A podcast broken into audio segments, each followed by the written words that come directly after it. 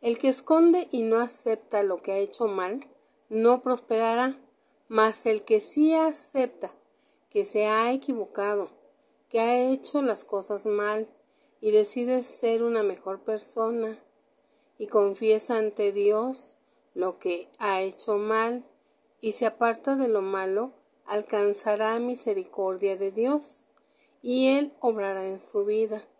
Proverbios 28:13 La amargura, el rencor, la falta de perdón y el resentimiento son cadenas que nos atan al pasado, nos encierran en una cárcel que nos impide avanzar y llegar a grandes cosas en la vida.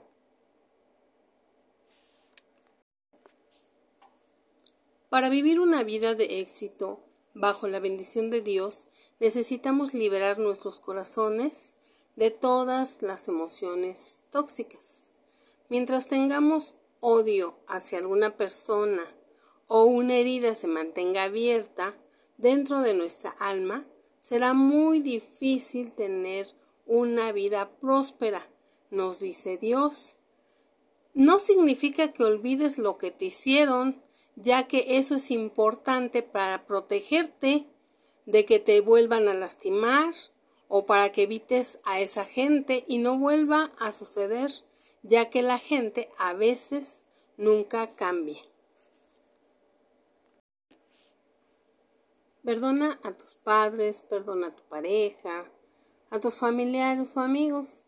Perdona a compañeros de trabajo, vecinos, a cualquier persona que te haya provocado heridas, que te haya traicionado, que haya hablado mal de ti o te haya humillado delante de otros. Perdónalos, porque mientras mantengas esa herida abierta estarás teniendo un ancla que te mantiene sin avance.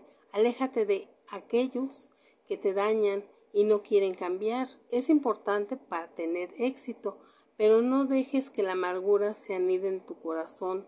El perdón es una decisión, no es un sentimiento. Es muy raro sentir ganas de perdonar luego que te han dañado, pero tienes que pensar en ti mismo. Decide perdonar para ser libre y tener paz. Ahora, hagamos una oración para perdonar.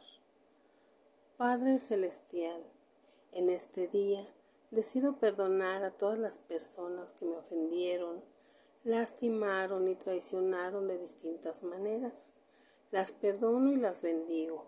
Decido sanar mi corazón con el perdón y ser libre de esta atadura. Me suelto del pasado que me causaba amargura para abrazarme a tu amor y al futuro que has preparado para mí en el nombre de Jesús. Amén.